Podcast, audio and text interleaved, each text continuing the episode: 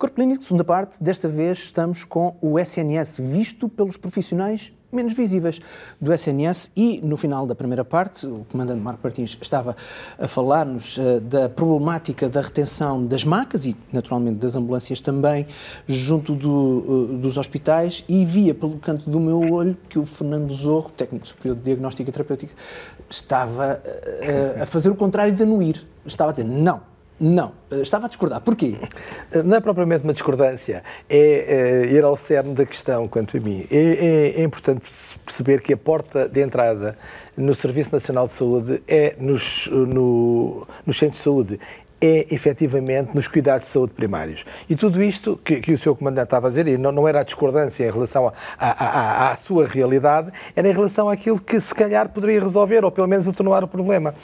Nós temos que pensar que o hospital é, não é a porta de entrada.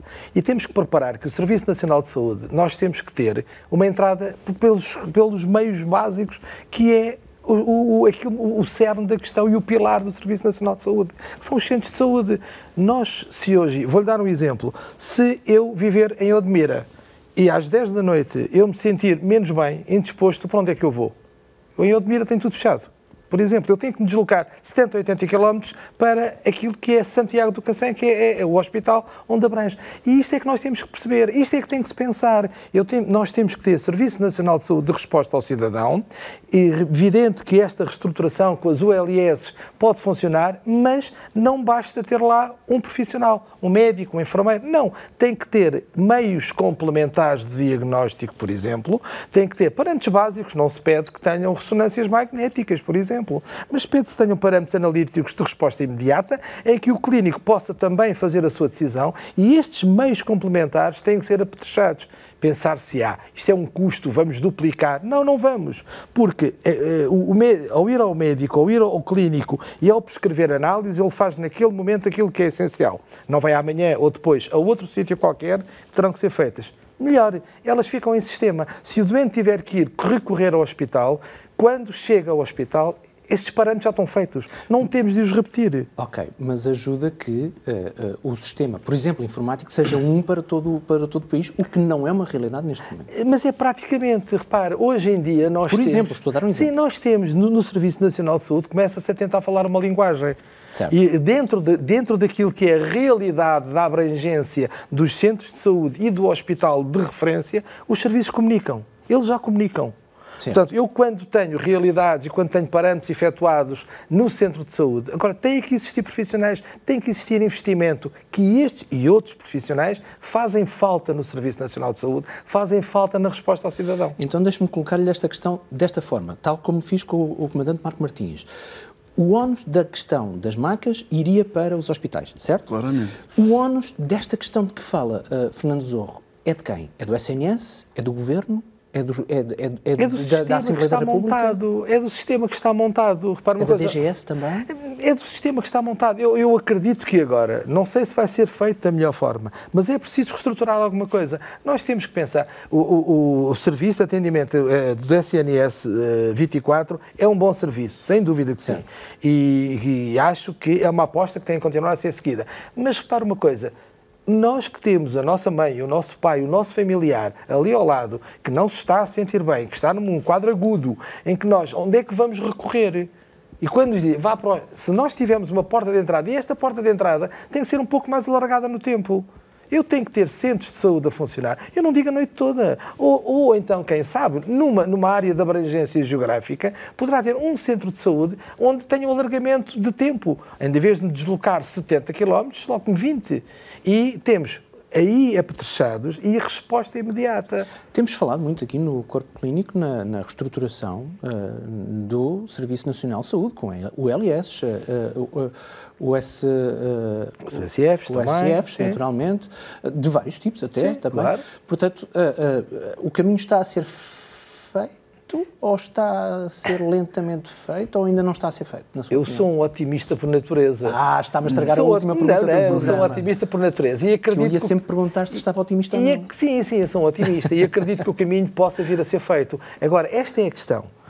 Este mecanismo tem que ser feito envolvendo os profissionais envolvendo os grupos profissionais que têm que estar no serviço, que têm que estar a dar resposta. E essa é a questão que eu não sei se está a ser feito. E aqui sou um pouco mais pessimista.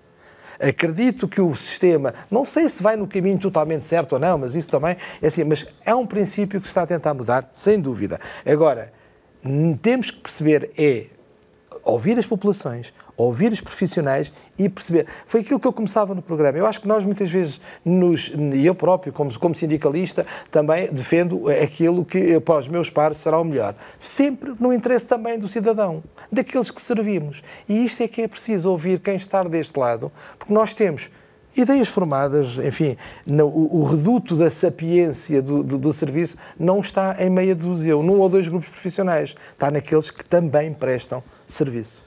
Primeiro, folga em saber que há um sindicalista otimista. Portanto, logo aí, eh, são atenção, todos, vocês são uma, são uma espécie rara. Não, não, são, são quase todos, nós já tínhamos desistido. Estou a brincar consigo, estou a brincar consigo. por essa via. Uh, uh, Adão Rocha, concorda com o que o Fernando Sorro está a dizer? Sim, claro, logicamente tenho que concordar, porque hum, não há dúvida que o, o, o, a forma de lidar com o Serviço Nacional de Saúde no seu, no seu melhor começa pela saúde dos cuidados de saúde primários. Mas esquecemos uma coisa, que é Uh, o, é que Portugal, neste, aliás, o grande problema do Serviço Nacional de Saúde é o envelhecimento acelerado que a população uh, tem. Uh, não há dúvida que os constrangimentos a nível das urgências, em média, deve-se a 80% quase de pessoas de idade. Uhum. E o grande problema é aí é que falamos muito, na realidade, da entrada da porta do serviço, do, do, nas urgências nos hospitais, mas esquecemos que muitas das vezes essas urgências ficam lotadas porque os internamentos estão lotados. Uhum. E estão lutados com pessoas de idade, estão há dois, três, quatro meses no hospital. Com internamento porque social não, porque não têm outra porque alternativa. Não há, não há formas de resposta para ter estas pessoas em outras unidades de, de recuperação, longa ou média duração ou paliativa, seja aquilo que depois for. Depois a bola de neve vai aumentando é, e vai, por exemplo, que depois para as, não existem, não existem, não existem camas para internamento. As, as macas têm de ficar retidas porque os médicos vão pôr os doentes onde? Têm que ficar todas as marcas. Essa é a realidade. Enquanto Portugal não, não, não se preparar para a realidade, a realidade séria, né, que é criar unidades de, de, longa duração para estas pessoas, porque Portugal cada cuidados vez mais continuados, cuidados mais, paliativos. Cuidados paliativos, cuidados continuados, longa média duração. Eh, não se pode pedir a um familiar que, eh, que deixe ir o seu familiar, o seu, o seu pai, a sua mãe, para Bragança, por exemplo, se o sou de Santa Maria da Feira e a única resposta que me dão é em Bragança ou a 300 km de distância, eu vou recusar. Eu, eu sei que não é a sua área uh, de especialidade, mas posso lhe perguntar se uh, uh, juntar, não, podia não ser diretamente no Serviço Nacional de Saúde, mas adjacente ao Serviço Nacional de Saúde, uma rede de lares da terceira idade seria útil? Os lares, neste momento, já são poucos para a realidade que nós certo. temos em Portugal. Uh, e, e depois os lares, temos que perceber que, que os lares têm que uh, ter formas de, de, de, sobrevivência. Em média, pedir 1.500 euros para ter um utente é o que se pratica hum, normalmente. A maior parte das famílias e não tem não essa é possibilidade. Não tem essa possibilidade. E depois há outra, é outra questão que isso é que tem que começar a ser trabalhado, que é a hospitalização domiciliária. Este poderá ser uh, um caminho, poderá ser não, é um caminho que está, que está, está a começar a ser, a ser implementado e acho que poderá ser uh, um pouco, uh, digamos, a salvação nesta área do, do, do da, da sanidade, que em vez do doente estar a ocupar uma cama no hospital uh, uh, com os tratamentos normais, faz-lo em casa. Mas isso implica a criação de equipas multidisciplinares nas USFs Exato. ou então nas ULS? Nas ULS, é que vai ser criado hoje em dia. Aliás, já existe também uma grande parte dos hospitais. O Hospital Santa Maria da Feira é pioneiro nesta, nesta, nesta, nesta, nesta hospitalização domiciliária. Uh, fez agora cinco anos que entrou neste programa e já atendeu seguramente mais de 1.200 utentes no, no, no, na hospitalização domiciliária. Agora, o grande problema é que a hospitalização domiciliária neste momento ainda só está foca, focada para o, apoio de enfermagem eh, e de médica. Uhum. Que o grande problema tem a ver com o resto dos, do, dos cuidados que esta população tenha. Se eu vou dizer a uma, a uma familiar, você vai ter o, o seu familiar em casa a receber os tratamentos de enfermagem e de médicos mas isso é um, duas vezes por semana, que o enfermeiro lá vai e o médico será uma vez por semana, ou às vezes nem isso. E o familiar pergunta assim: e o resto dos cuidados? Claro. Porque uma familiar está, um parênteses... está acamada, precisa de outros cuidados. Deixa-me só fazer um, um, um parênteses, Adão uh, Rocha, porque eu próprio estou a pecar num, num assunto em que eu uh, uh, sou crítico. Temos falado muito em siglas aqui neste programa e eu sou literalmente contra siglas. O SF, Unidade de Saúde Familiar, o LS, Unidade Local de Saúde. Peço desculpa porque, não. de facto, há quem não seja profissional de saúde e claro. nos vê no programa, e obrigado por isso, e de vez em quando, às vezes, esquecemos de. De, de detalhar estas coisas. Peço desculpa, interrompi-o, eu sei, era só um parênteses. É, é, é, isso, é assim, os cuidados uh, diários que, que, o tempo tem, que são aqueles que, uh, em suma, uh, levam mais dinheiro ao, ao, ao agregado familiar, terá, que, teria, terá que ser o agregado familiar a suportá-lo. E muitos deles acabam não têm essa, essa, essa possibilidade. Então, o que eu costumo dizer, e, e ainda aqui atrasado falei com professor, eh, esquece-me o nome, que começou com, com este programa de, de, de hospitalização domiciliária, porque não integrar nestas equipas também técnicos da saúde que prestam o cuidado de, enquanto este doente estiver neste, neste programa de, de hospitalização domiciliária, porque não ter um todo do tratamento garantidamente que iam ter mais familiares não, a aceder ao programa. Não foram ouvidos nesta questão das ULS? Não, de todo. Marco Martins, uh, Comandante Marco Martins, uh, também comunga de que grande parte dos vossos utentes, as pessoas que, uh, uh, que dão auxílio, são pessoas idosas, pessoas mais velhas? Eh, nós temos estes dois grandes pilares. Portanto, no, no pré-hospitalar temos um conjunto muito significativo de missões, certo. na parte de doenças súbitas, a eh, parte dos acidentes e outras, e, e, naturalmente as doenças súbitas englobam muito a componente sénior, mais, uhum. mais idosa, e depois temos a parte do transporte não urgente de doentes, sim, claramente sim. vai incidir nessa classe. Aquilo que nós sentimos nesta equação, que tem muitas variáveis e que causam todos estes constrangimentos, é que tem havido havido ao longo do tempo um, eh, um aumento de dificuldades, de, de, constrangimentos que causam depois o efeito bola-neve.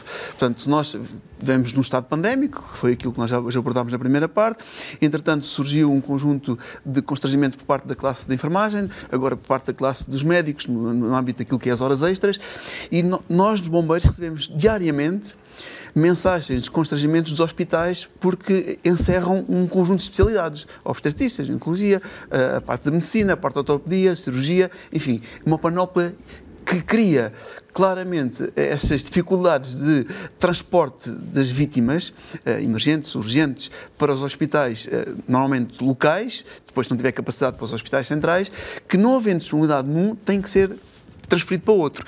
E isto vai criar este tal efeito que. Eh, os doentes demoram muito mais tempo a chegar às unidades locais com as especialidades para as necessidades que eles apresentam e depois, quando chegam lá, uh, ficam retidos porque os hospitais são sobrelotados por aquilo que já era expectável acontecer nesta parte de, da gripe, digamos assim, sazonal, que ano após ano vai entupindo os hospitais. Portanto, há aqui um conjunto de variáveis que todas elas somadas fazem com que o resultado final seja catastrófico. Ainda de uma forma muito simplista e mais pragmática em relação à, à, à retenção das macas, fazendo uma analogia muito simplicista. Portanto, se nós, qualquer cidadão, usarmos um parque de estacionamento que é gratuito, a tendência é ficar lá o carro o maior número de horas possível, possível, porque não temos qualquer tipo de impacto sobre aquele estacionamento. A partir do momento em que esse estacionamento é pago, a tendência da nossa parte é que estar lá o menos tempo possível para não termos custos com isto. Isto acontece com as macas. Se nós temos lá as macas de uma forma gratuita, os hospitais não vão fazer nada porque estão a usar um recurso uh, que está a ser utilizado para benefício do hospital e vão deixar lá o tempo que for necessário. Certo. Portanto, havendo aqui uma, uma imposição uh, que uh, tem como princípio fazer com que os hospitais sejam sensibilizados para libertarem uh, as macas e permitirem que a tripulação da ambulância possa estar disponível para prestar o socorro, faz com que haja esta tal necessidade. É um, é um incentivo negativo. Exatamente. É uma motivação negativa. É, uma discriminação. Que... É o princípio das taxas moderadoras. Este foi o princípio das taxas, das taxas moderadoras. moderadoras. Exatamente. Se nós pensarmos, as taxas moderadoras não era para financiar o sistema, era no fundo para, enfim, a, a condicionar... de saúde. Exato.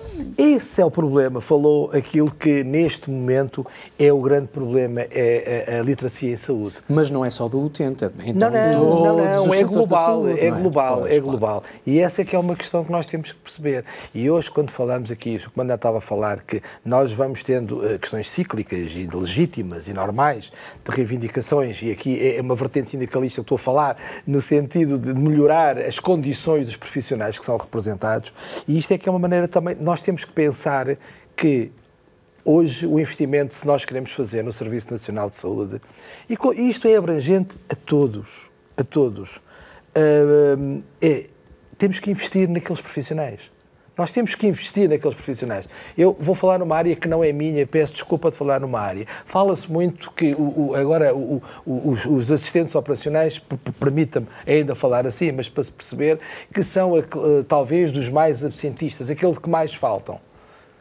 Pode ser verdade. Agora, se nós formos à raiz do problema, e a raiz do problema é esta, qual é a motivação, talvez o profissional que mais uh, uh, fisicamente até está no front office com o doente e que, no fundo, o seu vencimento, uh, enfim, é o que é. Não reflete. É o que é. E isto é transversal a todos. Mas, oh, Fernando Zorro, deixe-me pegar na sua veia de sindicalista e falar de um, um figurativo elefante que está na sala, uh, que é o facto de estarmos numa situação política indefinida. Porque Repare. com quem é que os sindicatos vão falar? É. Neste momento ou nos próximos tempos? Portanto, Eu... não sabendo quem vem a seguir, uh, e podemos falar se a política pode mudar transversalmente, ou, uh, de, de, de, um, de um caminho para outro, uhum. porque é, um, é é uma realidade Sim. que pode acontecer. Com quem é que vamos estar? Eu respondo-lhe, eh, é assim, se nós, é assim, ninguém, neste momento eu falo pelo meu sindicato e falo pelo grupo certo. que represento, se nós uh, tivermos que avançar para uma greve, imaginando, por qualquer das razões, não é por razões novas, é por razões que já estão a decorrer e que não é um novo processo negocial. Ou seja, que o governo em gestão tem capacidade de implementar, tem capacidade, e isso pode acontecer. E um novo governo um novo governo. Com possivelmente outra corrente ideológica. Seja de outra, seja da mesma, eu acho que os governos mudam e os problemas mantêm-se. Exato. E esse é Sim. o grande problema. Portanto, nós temos que perceber que, e agora, repare uma coisa, vai haver uma expectativa muito grande, seja qual for o quadrante político, o mesmo ou outro, no sentido de que os primeiros tempos vão ser tempos desculpa a expressão, de ataque. E de ataque porquê? Porque efetivamente. Ataque a quê? Ataque, ataque ao sistema, ao sistema que profissionais, tal como eu falava, eu posso falar de todos os profissionais. De, neste momento, um profissional que eu represento, um profissional que eu represento, que tem uma licenciatura numa destas áreas que eu falei. Estamos a falar de um licenciado, em que entra com uma, uma o seu porta de entrada no Serviço Nacional de Saúde, hoje são 1.300 euros. Hoje são 1.300 euros. Mandando. Eu queria então fazer aqui esta ponte com a questão dos bombeiros, que ainda é mais grave, porque na verdade os bombeiros estão na linha da frente nas diversas missões que são confiadas e, e tem aqui uh, esta questão uh, de, de, de, uma uh, carreira hierárquica profissional muito diminuída. E o que é que se constata nesta análise conjuntural, digamos assim, das diversas classes? Os únicos que não fazem greve são os bombeiros. Porque os bombeiros, na sua gênese e de uma forma ética, não, não têm capacidade de dizer que não para prestar socorro a alguém.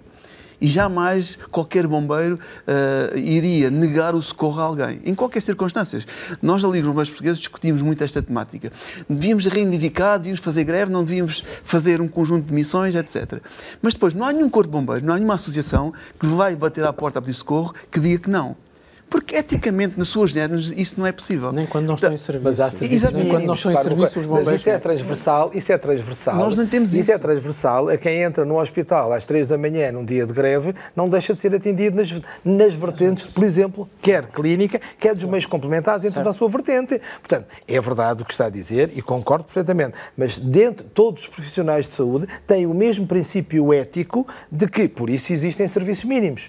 Ah, aí, enfim, mas, saberão quais são os vossos serviços sim, mínimos. Claro, claro. É, mas é, é, Nós não temos. esta questão está salvaguardada e é preciso garantir isso. Portanto, o utente o utente não deixa de ter o tratamento necessário em dia de greve de nenhum profissional de saúde. Deixe-me só aqui perguntar ao João Rocha, só, uma, só vou, vou, já terminar, uh, Comandante, uh, consigo.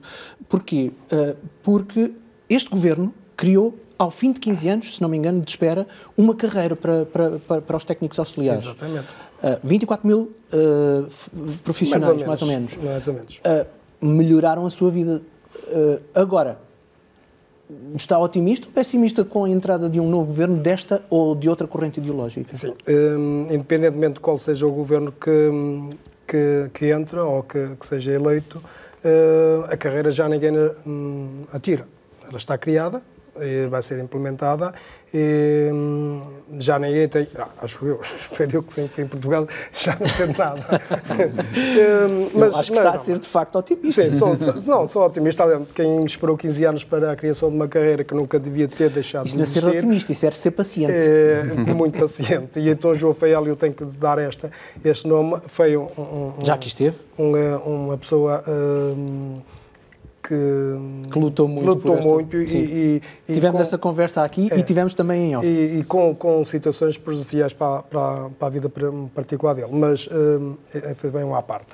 Uh, em suma, uh, a criação da carreira vem repor um, uma, uma, uma atrocidade que aconteceu em 2008, aliás, aconteceu para várias carreiras, quando se, aliás, eu costumo dizer Foi um passo que, atrás, não é? É, eu costumo dizer quando se de, de, a partir de 2008 foi quando se começou a destruição do SNS, porque eh, esta questão de, de passar para três carreiras uh, distintas do SNS uh, englobou nos, nos assistentes operacionais 452 carreiras. Uh, hoje em dia, um hospital para contratar, por exemplo, eu vou falar na, na especialidade, na especialidade, por exemplo, de um, de um teco da AVAC, Ninguém contrata um técnico da AVAC, um técnico da AVAC não vai para um hospital para ser assistente operacional. É tão simples como isso. Eh, e equiparar eh, profissões de, que, que têm a sua, a sua importância, como nós, técnicos da saúde, um assistente operacional, tem a função de barreira o hospital e tem a sua importância, mas não tem nada a ver. É tão simples como isso. Deixe-me só terminar, porque estamos mesmo a ficar sem tempo. Uh, Comandante Marco Martins, eu prometi que terminava consigo. Uh, não me disse se estava otimista ou pessimista estou, em relação Não, estou otimista, estou otimista porque há uma, há uma carreira que nos vai dignificar e vai... Uh, uh, uh, assegurar um pouco a, a, a, verdade do que é aquilo que nós fazemos. Uh, e depois também vai impedir que as administrações hospitalares uh, joguem com estes profissionais da forma como estavam a jogar. Eu tenho que dizer isto desta forma. Mandante, e os bombeiros estão pessimistas Nós, nós estamos apreensivos, que é o adjetivo que certamente mais se enquadra, porque é na verdade... pode ser que eu não tinha colocado, não é? ok, tá exatamente, bem. é um bocado por aí. Uh, eu, por natureza, também sou bastante otimista e acredito que quando há diálogo e vontade, uh, os problemas conseguem-se, pelo menos, ultrapassar uh, aquilo que é mais relevante e aquilo que é mais acima de tudo, uh, constrangedor. E, portanto, a, a, nossa, a nossa perspectiva é dar uma apreensão porque, na verdade, nós, bombeiros, financiamos o Sistema Nacional de Saúde. Porque, por exemplo, no transporte não urgente de doentes, nós recebemos muito abaixo, em termos de deslocação de preço quilómetro, daquilo que é, que é gasto. Portanto, o, o valor do quilómetro uh, é para um o combustível, valor... Para o combustível, exatamente. É, é, muito inferior que nos é financiado àquilo que os bombeiros gastam. Portanto, nós financiamos o Serviço Nacional de Bombeiros, o Serviço Nacional de Saúde. E, e portanto, portanto, a, a nossa apreensividade passa por quem vem a seguir se tem ou não sensibilidade para a importância que os bombeiros têm no Serviço Nacional de Saúde, eh, para não falar nas outras missões eh, que estão associadas, e, e portanto, dar-nos a, a, garantia de que uh, há uma sustentabilidade no financiamento das associações para responder a estas necessidades. Acho que temos que fazer um programa mais ou menos com os mesmos convidados, ou com os mesmos convidados daqui a uns tempos, quando Exatamente. a realidade for já conhecida, pelo menos estarmos a trabalhar com uma nova realidade. Muito obrigado aos três, Adão Rocha, Marco Martins e Fernando Zorro, por terem estado connosco aqui no Corpo Clínico. Muito obrigado a si também por estar aí desse lado. Todas as semanas podem encontrar-nos no 129 da sua box de televisão, no site saudemais.tv e também pode escutar-nos em podcast. Eu sou Marco António. Em nome da equipa deste Corpo Clínico, muito obrigado por nos ter dado a sua atenção e até à próxima.